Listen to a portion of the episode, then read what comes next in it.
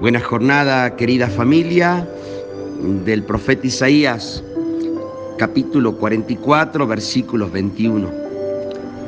Yo te formé, dice el Señor, tú eres mi servidor. Israel, no me olvidaré de ti.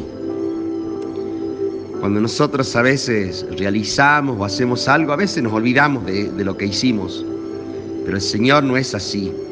Él nos formó y nunca se olvidará de nosotros.